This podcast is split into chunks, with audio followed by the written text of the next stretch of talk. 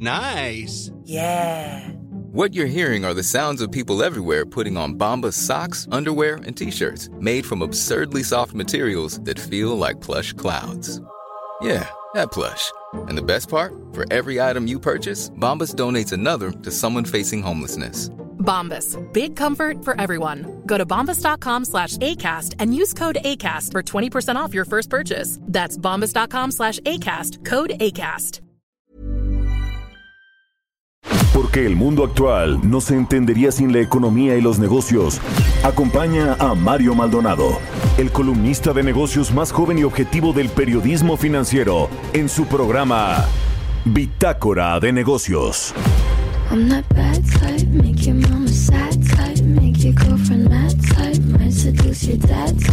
I'm the bad guy. Duh.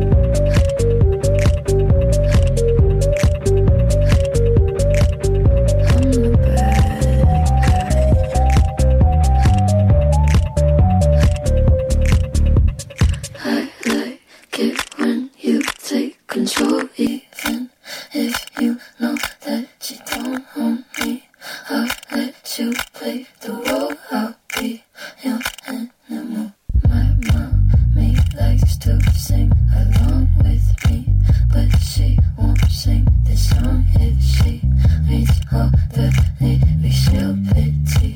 the men I know. So you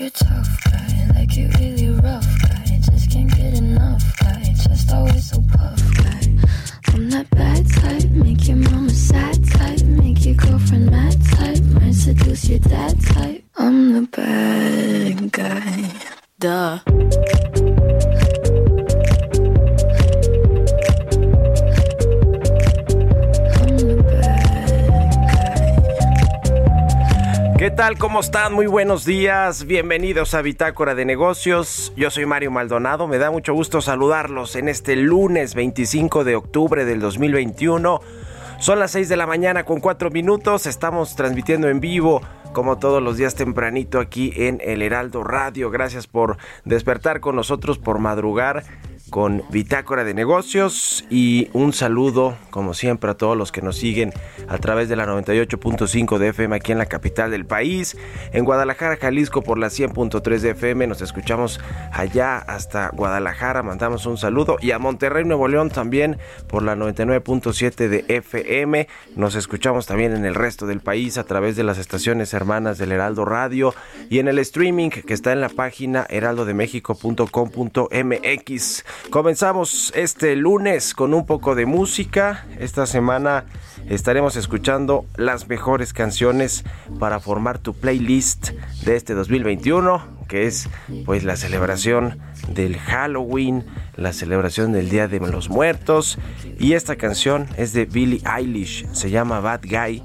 Y pues eh, esta cantante Billie Eilish es una cantante estadounidense y tiene pues letras apagadas, un sonido ahí medio distorsionado, tonos extraños y pues seguramente va a ser eh, pues tocada en las playlists de las fiestas de Halloween o cosas por el estilo. Eso dice aquí Jesús Espinosa, el productor. Pero bueno, está, está, está buena esta canción de, de Bad Guy de Billie Eilish y, con, y la vamos a estar escuchando hoy aquí en el programa. Ahora sí, le entramos a la información. Vamos a platicar con Roberto Aguilar los temas financieros más relevantes. La China Evergrande transitará de inmuebles a autos eléctricos. Vamos a ver qué ha pasado con esta eh, compañía del sector de la construcción de China que cayó en impagos, en insolvencia y ahora pues esto prendió las alertas a nivel mundial y sobre todo en China sobre lo que está sucediendo con las compañías que regresan de la crisis del COVID-19. También la geopolítica hunde a la lira turca. Habría más recortes de tasas de interés y PayPal dice que no busca comprar a Pinterest y sus acciones suben. Eh, esta noticia corrió como pólvora la semana pasada y finalmente pues dice PayPal no está interesada en esta red social. Vamos a hablar también con Mariana Campos, nuestra colaboradora aquí cada quincena en Bitácora de Negocios. Ella es coordinadora del programa de gasto público y rendición de cuentas de México. Evalúa qué pasa con el gasto en seguridad pública según lo que proyecta el gobierno federal para el próximo año en este eh, proyecto o en este presupuesto de egresos de la Federación 2022 y también pues eh, lo que sucede, bueno, en este tema de la seguridad, pues le van a dar más eh, fuerza otra vez a las eh, Fuerzas Armadas, a la militarización, como se le ha llamado del país porque tienen mucho más presupuesto. Vamos a entrarle al tema y vamos a hablar también con Gabriela Álvarez Ávila, presidenta del Comité de Arbitraje de Inversión de la International Chamber of Commerce de México, la Cámara Internacional de Comercio, que pues eh, obviamente eh, está con el ojo puesto en la reforma eléctrica que propuso el presidente y dice que si sin precedentes hay reclamos o habrá reclamos y seguramente juicios, litigios globales si pasa esta reforma eléctrica como está propuesta. Vamos a platicar también con Ramsey Gutiérrez, él es vicepresidente y co-director de inversiones en Franklin Templeton, México, sobre la inflación, que ayer, en la semana pasada, conocimos el dato de la inflación para la primera quincena de octubre, arriba del 6%, eh, y aumentan los precios de los energéticos, de los boletos de avión, los, eh, los temas turísticos y también algunos productos agropecuarios. Vamos a, analizar un poco a, detalle también los efectos que esto tiene en la economía, en las tasas de interés, en las expectativas de inversión de eh, pues las, las carteras que tienen los inversionistas extranjeros y locales aquí en México. En fin, vamos a entrarle a estos temas. Lo que dijo Raquel Buenrostro el viernes en su comparecencia con los legisladores para defender esta miscelánea fiscal, el RFC a los jóvenes, que por cierto ya lo, este dictamen ya lo eh, pasó el Senado también. Es decir, que va en serio el RFC a mayores de edad y prisión a los contadores también.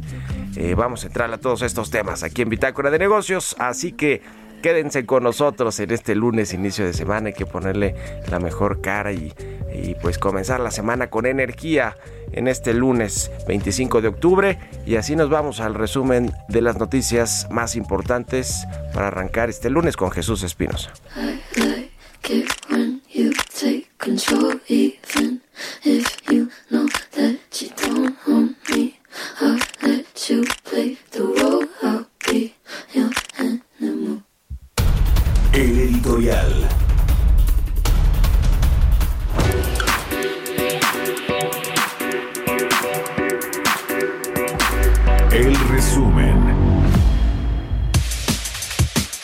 Raquel Buenrostro, jefa del sistema de administración tributaria, aseveró que exigir que los ciudadanos cumplan con sus obligaciones no es terrorismo fiscal. Detalló que no puede ser considerado como terrorismo fiscal que a la gente se le exija cumplir con sus obligaciones y que no se les pide más ni menos, simplemente que cumplan con la ley. Analistas de Goldman Sachs y Barclays anticipan un incremento de 50 puntos base por parte de la Junta de Gobierno del Banco de México en los próximos anuncios monetarios del año, que llevaría la tasa a un nivel de 5.25 puntos base. El presidente de la Confederación de Cámaras Industriales, José Agugaber, anunció que el sector privado realizó un análisis sobre cuáles serían las afectaciones de aprobarse la reforma eléctrica tal cual la envió el presidente Andrés Manuel López Obrador, aumento del costo de la electricidad, se privilegiaría la generación por parte de la CFE, se obligaría a las empresas a comprar a la energía a la CFE y habría un boquete a las finanzas públicas. De acuerdo con el Instituto Nacional de Estadística y Geografía, la inflación registró la segunda lectura más alta del año, al alcanzar una tasa anual de 6.12% en la primera quincena de octubre de 2021, superior a 4. 0.09% del mismo periodo previo y al 6.1% esperado por los mercados. La modernización del Tratado de Libre Comercio entre México y la Unión Europea, que entrará en vigor en los próximos meses, detonará el crecimiento comercial bilateral de alimentos en beneficio directo a los productores de ambas regiones. Eberto Rivera Torres, director de Intercambio Académico Internacional y Fomento Tecnológico de Agricultura, dijo que la Unión Europea es un socio estratégico para México por la importancia económica, política y social de sus 27 países miembros. Evergrande Group, la inmobiliaria china y que se encuentra sumida en una profunda crisis con más de 300 mil millones de dólares en pasivos, anunció este domingo que había reanudado trabajos en más de 10 proyectos de 6 ciudades, información que se da a conocer luego de que a última hora de la semana pasada pareció evitar el incumplimiento de un pago de cupones de bonos. Bitácora de negocios en El Heraldo Radio. El editorial.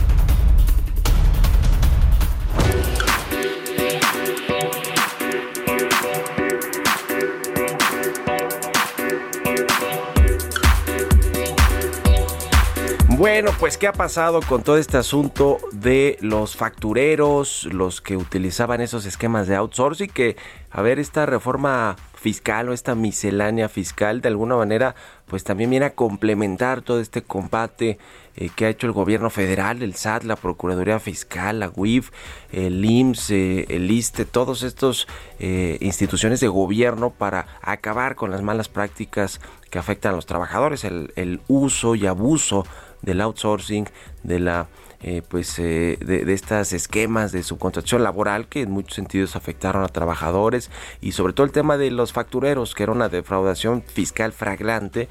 Y, bueno todo esto viene aparejado de alguna manera con la miscelánea fiscal pero los eh, más relevantes de representantes de estas figuras de outsourcing y de usar facturas y empresas fantasma pues uno de ellos son los Álvarez Puga, ¿no? Sobre todo Víctor Manuel Álvarez Puga, que eh, como sabemos tiene una orden de aprehensión junto con su esposa, la conductora Inés Gómez Montt, quien es además sobrina del exsecretario de Gobernación con Felipe Calderón, de eh, Fernando Gómez Montt, quien eh, pues además se dice que incluso Inés, Gómez Montt es la que tiene más eh, relación con las firmas, con todo este pues acusaciones de lavado de dinero y de pues presunto presunta defraudación fiscal que el propio Álvarez Puga a ese a ese nivel. ¿Qué ha sucedido con estas dos personas? La semana pasada la Interpol emitió una ficha roja contra Víctor Manuel Gómez Montt e Inés eh, perdón, Víctor Manuel Álvarez Puga e Inés Gómez Montt a solicitud de la eh, Fiscalía General de la República para buscarlos en más de 190 países. ¿Dónde están? Pues se dice que desde que les dieron el pitazo en septiembre, abandonaron el país hacia Miami, después volaron a la República Dominicana sin saber exactamente su paradero, obviamente, si no ya las ya lo hubieran ya hubieran solicitado su extradición las autoridades mexicanas, pero vale la pena pues hablar de cómo fue que Víctor Manuel Álvarez Puga y otros pues representantes del outsourcing y de las facturas como su mentor Sergio Castro y también eh, Raúl Beiruti pues eh, cómo fue que llegaron a tanto no desde el sexenio por lo menos de Vicente Fox se le buscaba meter a la cárcel o por lo menos extorsionar con acusaciones de lavado de dinero, de defraudación fiscal a los Álvarez Puga, hasta que en este eh, pues eh, sexenio, a pesar de que tenían sus relaciones políticas y empresariales que los blindaban, entre comillas, o blindaban en particular Álvarez Puga, se terminó por romper y hay varios presuntos implicados también en esta red de protección. Yo ya escribo de eso en mi columna del Universal si le quiere echar un ojo, pero vaya que pues este tema que parece que quieren resolverlo antes de que termine de explotar el caso de Emilio Lozoya, se va a poner interesante el de Álvarez Puga y su esposa Inés Gómez Montt. ¿Ustedes qué opinan? Escríbanme en Twitter, arroba Mario Mal y a la cuenta arroba Heraldo de México. Economía y mercados. Roberto Aguilar ya está aquí en la cabina del Heraldo Radio. ¿Cómo estás, mi querido Robert? Buenos días. ¿Qué tal, Mario? Me da mucho gusto saludarte a ti y a todos nuestros amigos. Se dio a conocer ya el IGA en la actividad económica de México, baja 1.6% en agosto. Si lo comparamos con el mismo periodo del año anterior, pues hay una alza de 4.3%. No presagia nada positivo. También la tasa de desempleo en México fue de 4.2% en septiembre. Y bueno, te comento rápidamente, Mario, que hay varios temas. Las bolsas asiáticas conservaban sus recientes ganancias el lunes de cara a una semana repleta de resultados trimestrales, mientras que las noticias sobre las pruebas de un impuesto sobre la propiedad en China y los continuos problemas en el sector pesaban sobre los mercados de Hong Kong y China continental. Facebook publicará hoy sus resultados trimestrales, mientras que otros pesados pesos pesados lo harán a lo largo de la semana como Microsoft, Apple y Alphabet y también los gigantes financieros europeos y asiáticos desde Deutsche Bank y hoy hasta China Construction Bank y también Nomura. Y justamente hablando de China, las acciones de China Evergrande y su unidad de vehículos eléctricos subían hoy, ya que la, la promotora inmobiliaria dio prioridad al crecimiento de su incipiente negocio de vehículos eléctricos sobre el inmobiliario. De hecho, va a desprenderse de algunos activos inmobiliarios. El anuncio de su presidente, eh, justamente que fue recogido por los medios de comunicación estatales, eh, pues precisa que se convertirá eh, su nueva empresa de vehículos eléctricos en su principal actividad en lugar de la inmobiliaria en un plazo de 10 años y esto animó a los inversionistas. El tema es que el negocio de vehículos de Evergrande, que fue fundado en 2019, aún no ha mostrado ningún modelo de producción ni vendido un solo vehículo. Y por el otro, por otra parte, las preocupaciones por el conjunto eh, por el sector inmobiliario de China, que representa una cuarta, una cuarta parte del Producto Interno Bruto, siguen siendo importantes para los inversionistas y los dirigentes económicos de la segunda economía más grande del mundo. Las empresas inmobiliarias, entre las que se encuentran muchas con deudas denominadas en dólares, se reunirán mañana con el planificador estatal de China para ver algún tema justamente de cómo le van a hacer para amortiguar estos efectos. Bueno, la nota también los mercados financieros, el desplome de la lira turca Mario se debilita hasta un mínimo histórico eh, eh, después de que el presidente Erdogan dijera el fin de semana que había ordenado la expulsión de los embajadores de Estados Unidos y otros nueve países occidentales. Interesante porque fíjate que además eh, la moneda había alcanzado ya mínimos históricos la semana pasada después de que el Banco Central turco recortara su tipo de interés en 200 puntos bases a pesar del aumento de la inflación y se dice que habrá eh, un recorte adicional. Bueno, los precios del petróleo retomaron su tendencia alcista y bueno, pues estamos viendo por ejemplo el Bren en 86.2 y el WTI en 84.5%, sí, un poco alejado de los máximos históricos que marcaron los días pasados. Y bueno, se espera que hoy los demócratas de Estados Unidos presenten un plan fiscal que trataría de recaudar cientos de miles de millones de dólares de los aproximadamente 700 multimillonarios del país para ayudar a pagar la ampliación de la red de seguridad social y la lucha contra el cambio climático y esto a raíz del bueno pues el rechazo interno de aumentar justamente los impuestos a la población en general. Y bueno, HSBC registró un incremento del 74% en los beneficios del tercer trimestre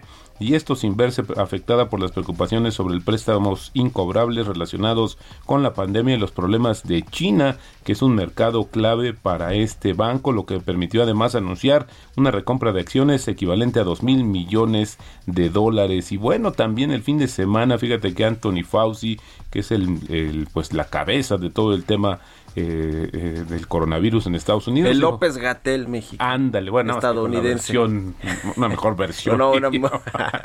digo, lo dije de broma para un poco aquí este, una carcajada, Robert. Ponerlo en Pero bueno, sí, el, el, el vocero de la pandemia quien lleva pues en teoría la logística y la y la gestión de todo el asunto de la crisis. Totalmente. Y fíjate que él dijo que es probable que las vacunas contra el coronavirus para niños entre 5 y 11 años estén disponibles en la primera quincena de noviembre, por lo menos en Estados Unidos. Semana intensa de datos económicos, Mario. El PIB de Estados Unidos del tercer trimestre se conoce el jueves el de México también, así como reuniones de los bancos centrales de Europa, Japón y Canadá. Y rápidamente PayPal de último momento dijo, mandó un comunicado, dijo que no está llevando a cabo acciones para adquirir Pinterest en este momento, según lo dijo la compañía de pagos a última hora del, domingo, te decía, en respuesta a varios artículos. De haberse dado, pues sería la segunda eh, este, adquisición más importante de una empresa de redes sociales después de que Microsoft comprara LinkedIn por aquellos, eh, por allá por 2016 en 26.200 millones de dólares. El tipo de cambio, Mario, 20.20 en el mes la depreciación ya, perdóname, ya en el mes llevamos una apreciación de 2% y en el año una depreciación anual de 1.6%. La frase del día de hoy, el pánico causa que vendas en el desplome y la codicia causa que compres cerca de la cima. Esto lo dijo en su momento Stan Weinstein. Y salió Ligae, mi querido Robert. Sí, ¿no? Exactamente, que te decía que Ligae. sí, sí, sí. Exactamente, que ya vimos ahí una baja de en agosto de julio, que ya lo había anticipado algunos otros indicadores económicos. Pues sí, una baja de 1.6% con respecto a julio, pero pues avance de 3.8 en el anual. En fin, ya le, ya le entraremos al tema con más detalle. Gracias, Robert. Al contrario, Mario, muy buenos días. Roberto Aguilar, síganlo en Twitter, Roberto AH y al ratito en la televisión, 6.21. Mario Maldonado en Bitácora de Negocios. Vamos a platicar con Mariana Campos, ella es coordinadora del programa de gasto público y rendición de cuentas de México Evalúa. ¿Cómo estás, Mariana? Muy buenos días.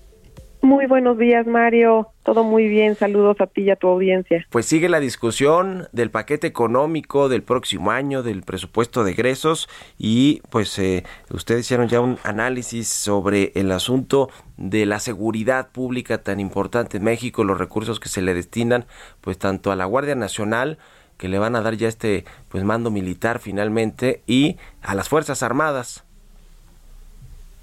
Así es, Mario. Mira, pues por más de una década eh, el gobierno federal pues ha justificado, ¿no? El uso del ejército en la seguridad pública como una estrategia temporal necesaria. Según el argumento, pues tú sabes que hay debilidad en los cuerpos policiales civiles.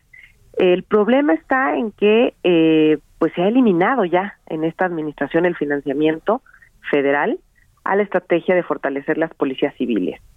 Eh, particularmente pues en las instancias municipales, lo que esto nos apunta en los hechos pues a perpetuar la militarización del país, es decir, ya no parece una estrategia temporal y se está abandonando por completo el fortalecimiento de los cuerpos policiales. Entonces, nunca va a salir el ejército de nuestras calles, esa es la, la gran, gran pregunta. Eh, el presupuesto para la Guardia Nacional eh, va a ser de 68 mil, perdón, 62 mil millones de pesos, Mario, un incremento de 70% frente al aprobado en 2021, ¿sí?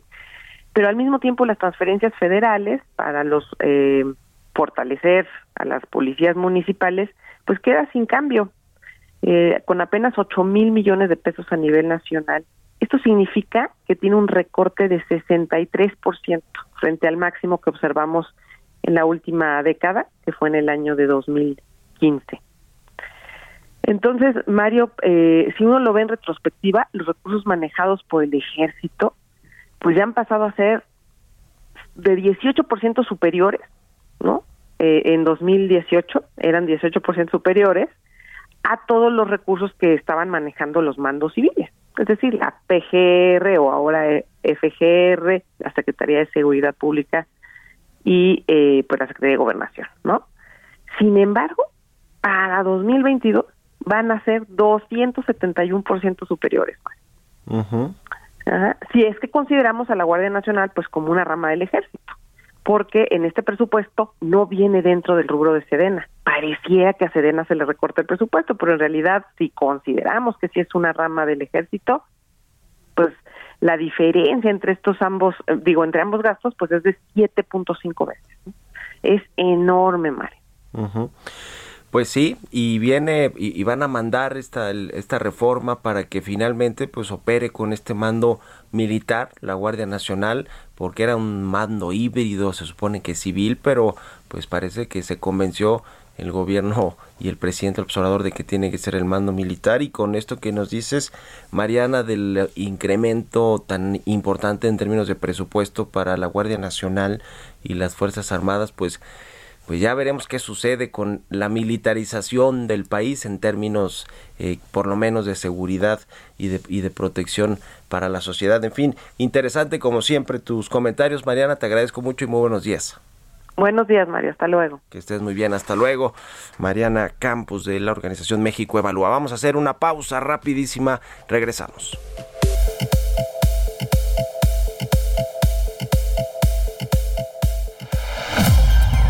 Continuamos en un momento con la información más relevante del mundo financiero en Bitácora de Negocios con Mario Maldonado. Regresamos. Estamos de vuelta en Bitácora de Negocios con Mario Maldonado. I'm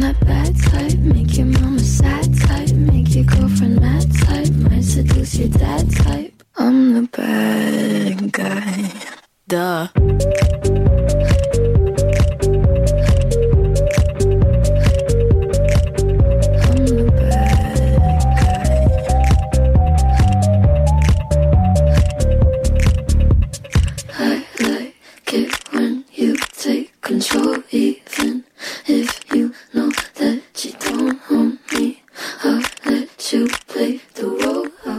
Ya estamos de regreso aquí en Bitácora de Negocios. Son las 6 de la mañana con 30, 31 minutos ya tiempo del centro de México. Y regresamos escuchando esta canción de Billie Eilish. Se llama Bad Guy.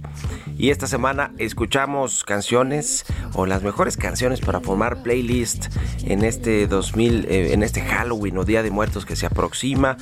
Ya está en el Zócalo Capitalino y en el Paseo de la Reforma pues todo este tema de las ofrendas, las flores de cempasúchil, que son Hiring for your small business? If you're not looking for professionals on LinkedIn, you're looking in the wrong place. That's like looking for your car keys in a fish tank.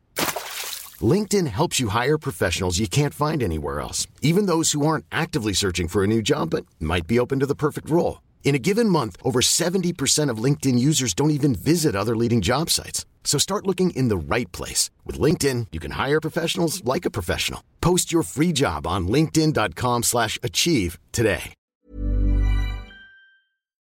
Tan características de este Día de Muertos y esta, pues esta cantante estadounidense, Billie Eilish, de alguna manera pues hace juego con el Halloween, ¿no? Las letras apagadas, sonidos distorsionados, tonos extraños, que seguramente sus canciones estarán presentes ahí en todas las fiestas de Halloween. En la de Jesús Espinosa, el productor que propuso, por supuesto que va a estar ahí Billie Eilish y Bad Guy.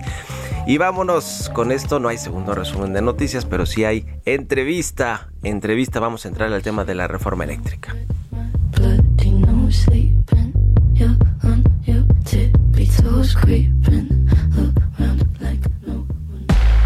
Entrevista.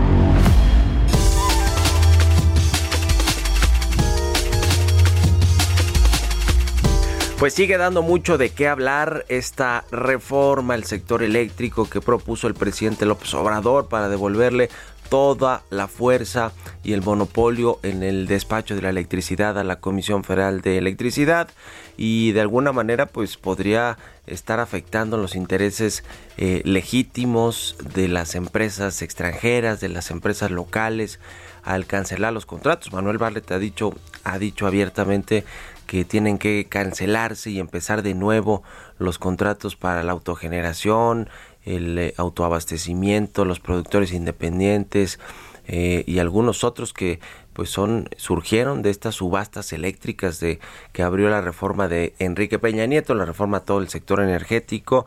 Y pues eh, hay asociaciones internacionales como la International America, la International Chamber of Commerce de México, la Cámara Internacional de Comercio de México, que pues dicen que estos reclamos internacionales o estos litigios internacionales, los paneles de soluciones de controversias, algunos amparados en los tratados de libre comercio como el TEMEC, pues van a, van a, no van a, haber tenido precedente, por lo que pues en México podría también estar en riesgo de eh, caer en alguna pues, eh, pues en algún problema internacional por estos asuntos y vamos a platicar precisamente con la presidenta del Comité de Arbitraje de Inversión de la Cámara Internacional de Comercio de México, Gabriela Álvarez Ávila, quien me da mucho gusto saludar. Gabriela, ¿qué tal? Muy buenos días. Muy buenos días. ¿Cómo estás? Muy, muy contento de estar aquí. Muchas gracias. Gracias por tomar estos minutos para platicar sobre la reforma eléctrica o la contrarreforma eléctrica del gobierno del presidente López Obrador. ¿Qué ven en la en la Cámara de Comercio Internacional con respecto a las inversiones que se hicieron por parte de las empresas que están asociadas en esta cámara eh, y, y, y lo que va a venir en términos de litigios? Bueno, pues lo que pudimos identificar es que México, eh, como tú sabes, ha, con, ha, firmado una serie de tratados, tanto eh, de inversión como tratados de libre comercio, que incluyen capítulos de inversión. Eh, esos tratados ofrecen ciertas protecciones internacionales a los inversionistas extranjeros en México, a, que llegan y hacen inversiones, y entonces es posible que los inversionistas, en caso de que la reforma sea aprobada y entre en vigor, decidan hacer valer esas protecciones y solicitar una compensación por eh, el, la interferencia eh, o los, la, el cambio en las reglas del juego respect, a, respecto a la inversión que hicieron México hace unos años, ¿no? Y sí. eh, eh, México obviamente conoce muy bien el sistema porque ha tenido varios arbitrajes de inversión en el pasado, tiene actualmente varios de arbitrajes de inversión pendientes eh, y el riesgo, yo creo, la diferencia es que eh, desde que se abrió el sector energético, este tipo de arbitrajes en un sector donde las inversiones en general son bastante importantes, eh, el riesgo que se tiene de demandas internacionales con cuantías altas es mucho mayor. Ese es el riesgo que la Cámara eh, Internacional de Comercio, la ICC en México, ha identificado y ha dado a conocer en su posicionamiento la semana pasada.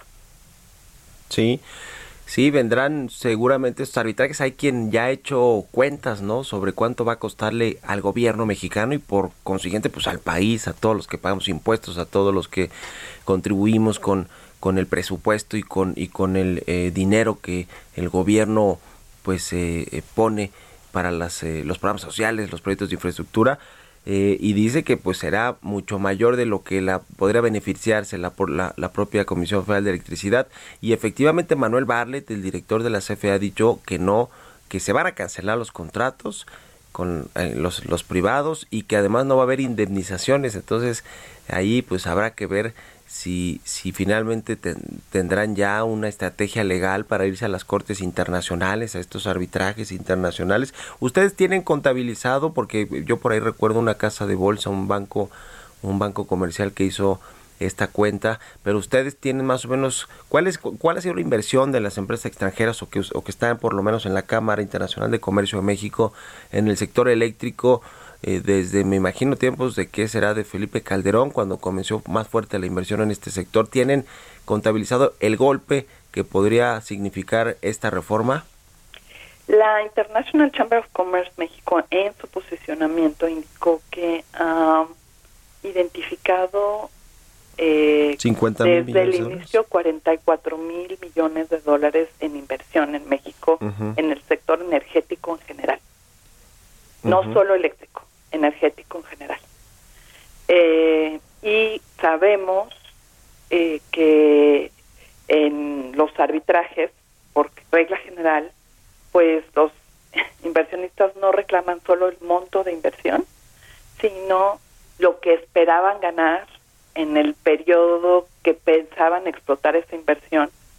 Eh, como quien dice, lo, el monto perdido que piensan haber perdido al, al haberles impedido explotar la inversión. Entonces no se limita al monto de la inversión y muchas veces se multiplica por varias veces, ¿no? El monto de esa inversión. Entonces, el riesgo es seguramente varias veces los 44 mil millones de dólares, claro, asumiendo que todo mundo se iría a un arbitraje, lo cual a lo mejor no es el caso, y que dentro de, eh, también hay que considerar que de esos 44 mil millones seguramente hay una, una parte eh, este que es inversión mexicana y que no los inversionistas mexicanos no tienen la opción de irse a un tribunal internacional conforme a esos tratados. Sí, sí, sí.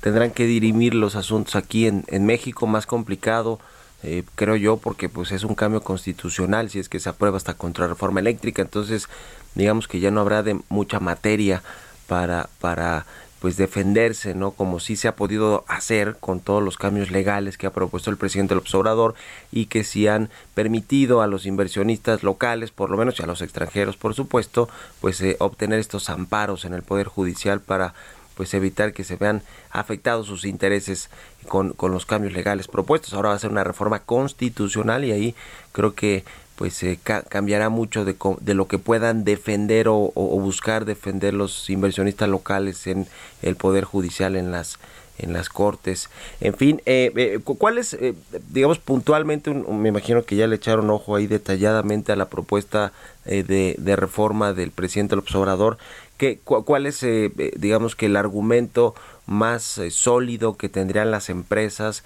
para reclamar indemnizaciones o, para buscar que no se rescindan los contratos que tienen el sector eléctrico, Gabriela? Bueno, yo creo que el, el argumento más sólido es que sí, la reforma energética, hay varios, ¿no? Pero algunos puntualmente eh, es si la reforma eh, energética entra en vigor y da por terminado, por ejemplo, los contratos entre privados, pues se puede alegar que eh, esos derechos que tenían contractuales eh, se dieron por, se, se expropiaron de manera indirecta. ¿no? Sabemos que no hay un decreto expropiatorio como tal previsto en la reforma, pero al intervenir y dar por terminados derechos existentes, eso se podría considerar una inversión indirecta. ¿no? Entonces, eh, ese es uno de los argumentos que sin duda se pueden plantear. ¿no? Otro es que al cambiar eh, completamente el, el cuadro regulatorio con base en el cual funcionaban todas estas empresas en el sector eléctrico, eh, pues les eh, México violó una obligación que existe en estos tratados que se llama de trato justo y equitativo y eso también podría dar lugar a una compensación. Pues ahí está el asunto, interesante como siempre, vamos a a, darle seguimiento, eh, sobre todo si pasa la reforma y cómo pasa. Y el presidente eh, López Obrador, y me imagino que en esa lógica estaría Manuel Barlet, que fue pues eh, quien, quien ayudó a redactar esta reforma o contrarreforma del sector eléctrico, dijeron que están abiertos a los cambios sin que pierda la esencia o sin que se le deje de dar la pues de favorecer a la Comisión Federal de Electricidad, de darle la prioridad para despachar energía en México y a ver cómo, cómo pasa esta reforma o a ver si pasa, ¿no? Quizá los legisladores, sobre todo los priistas que tienen ahí, pues eh, que serán fiel de la balanza, que tienen la posibilidad de echar para atrás esta reforma, pues ya veremos qué sucede y si sucede, por supuesto que lo estaremos platicando aquí en el programa, si nos permites, Gabriela Álvarez, presidenta del Comité de Arbitraje de Inversión de la Cámara Internacional de Comercio en México. Muchas gracias por estos minutos y muy buenos días. Muy buenos días, muchas gracias a ustedes. Hasta luego. Pues vaya asunto todo este tema de la reforma eléctrica. Por cierto, el, el lunes, el viernes, perdón, que yo publiqué mi columna en el Universal sobre el tema de Iberdrola, que es una de las empresas que ha señalado el presidente López Obrador con respecto a pues todo este eh, estos contratos ventajosos. Eh, platicamos aquí con un consejero independiente de CFE, nos decía que Iberdrola pues era el que realmente construía buena parte de la infraestructura y asociaba con una participación mínima, porcentaje minoritario de las de los proyectos pues a todas estas empresas que ahora el gobierno federal dice que, que abusaron de la figura del autoabastecimiento. Ahora, yo creo que si desde la iniciativa privada no hay esta eh, autocrítica de que se abusó quizá eh, eh, dentro de la ley, pero se abusó de estas figuras en detrimento en algunos sentidos de la CFE, pues si no hay esa autocrítica, por eso el presidente quiere fustigarlos a todos, ¿no? A toda la iniciativa privada.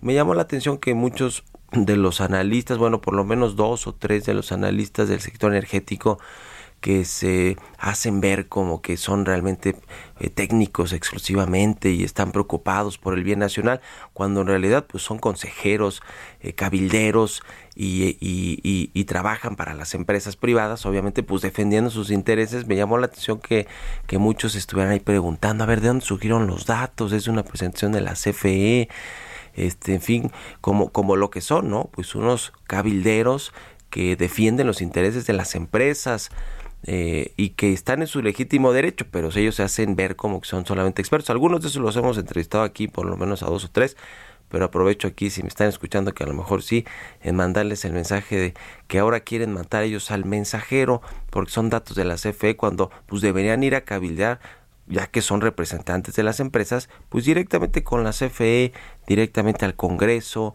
directamente con, la, con, con los directivos o, con los funcionarios de la CFE que dan esta información y no con el periodista que toma solo una parte de la información para pues hacerla pública y que y que y que la gente la opinión pública decida si toma o no la información de la CFE o la, o la de las empresas. Pero bueno pues en fin a veces como se dice, como diría mi abuelita, darle alas a los alacranes y, abrir, y abrirles el espacio, pues resulta contraproducente. En fin, ahí la dejamos. Eh, pero bueno, me llamó mucho la atención. Son las 6 con 45 minutos, vamos con las historias empresariales. Historias empresariales.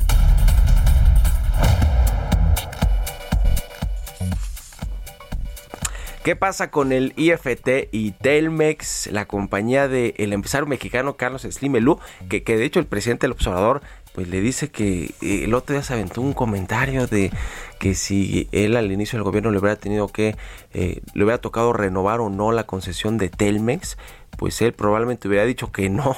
Así, así ese mensaje le mandó al, ingeniero Carlos Slim.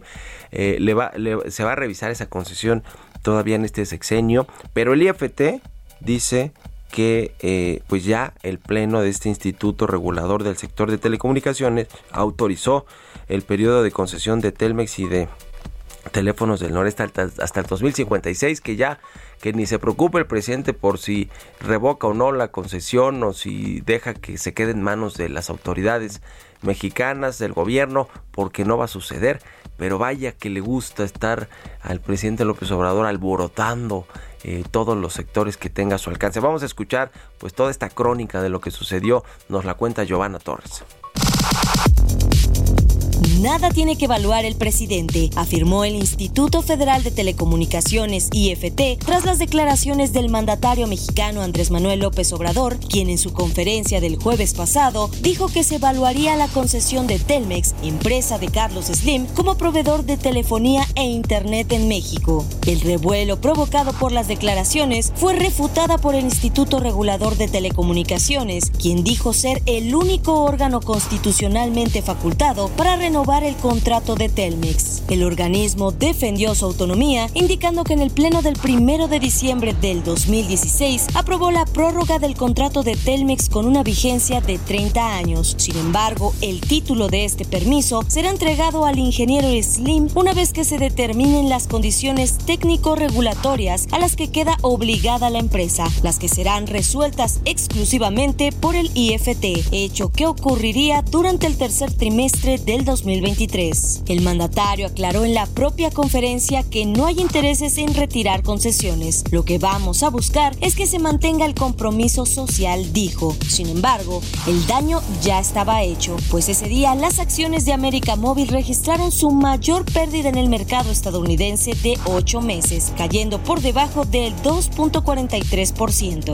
De acuerdo con el IFT, tan solo Telcel cuenta con más de 75.5 millones de usuarios registrados y aunque la reforma de telecomunicaciones redujo las tarifas por servicio, el negocio no deja de ser rentable para el ingeniero, quien tan solo en el segundo trimestre del 2021 registró una fortuna de 78.495 millones de pesos, colocándose entre las 16 personalidades más ricas del mundo.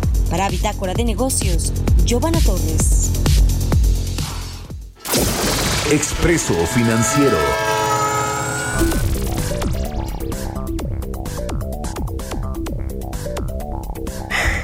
¿Qué pasó, mi querido Kike? No iba al expreso financiero.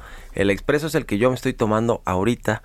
Este café doble expreso cargado para despertar aquí en Bitácora de Negocios. No, vamos a, platicar sobre este tema de la, de la inflación y del IGAE también, eh, si nos permite, con Ramsey Gutiérrez. Él es vicepresidente y codirector de inversiones en eh, Franklin Templeton, México. Aquí me da mucho gusto saludar. ¿Cómo está Ramsey? Muy buenos días. ¿Qué tal, Mario? Mucho gusto. Buenos días. Muchas gracias por estar aquí en el programa. Quiero de bote pronto preguntar sobre el dato del IGAE, este indicador global de la actividad económica que registró un avance de 3.8% en agosto. Eh, y, bueno, pues eh, eh, se viene ralentizando la economía, ha disminuido el ritmo de recuperación económica, es un avance anual de 3.8% con respecto a agosto del año pasado, pero una baja de 1.6% respecto a julio. ¿Cómo estás viendo el panorama económico de recuperación? Hay sectores que de plano pues no, no están levantando. Cuéntanos un poco tu análisis, por favor.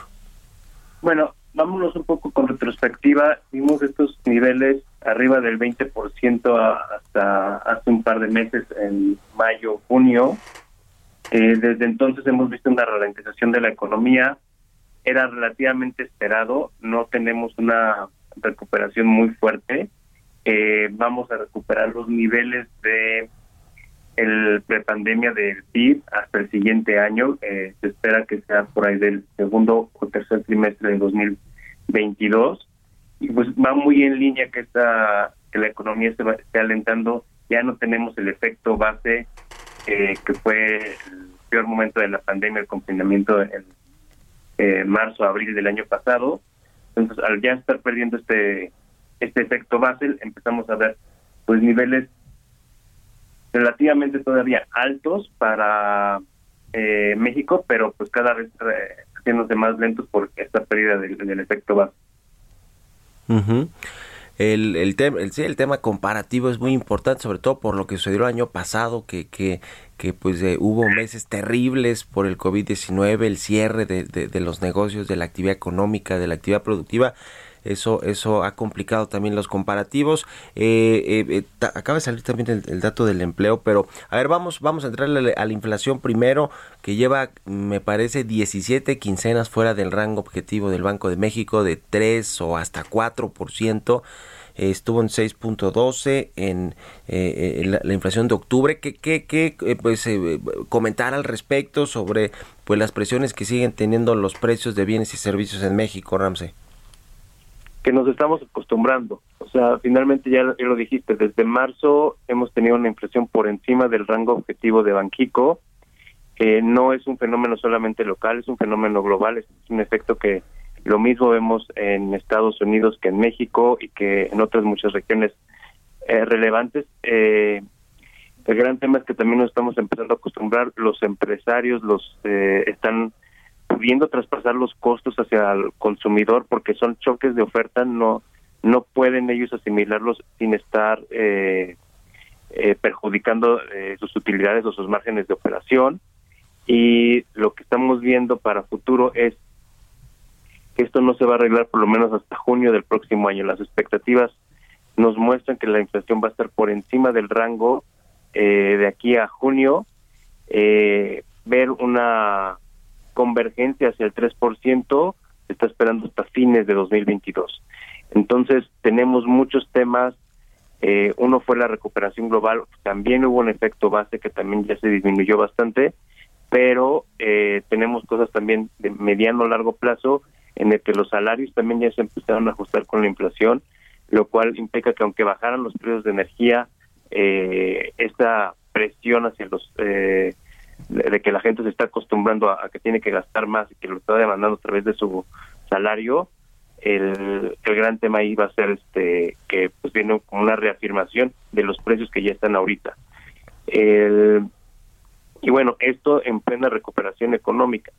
Si bien no cre no creemos que vaya a descarrilar la recuperación económica, sí tenemos un eh, pues una, un, un, desincentivamiento de la economía a, través de la inflación. A mayor inflación, pues la gente puede gastar menos y eh, en ese sentido, pues puede hacer que la demanda eh, disminuye y con eso la, uh -huh. la, la, economía también empiece a, a empeorar.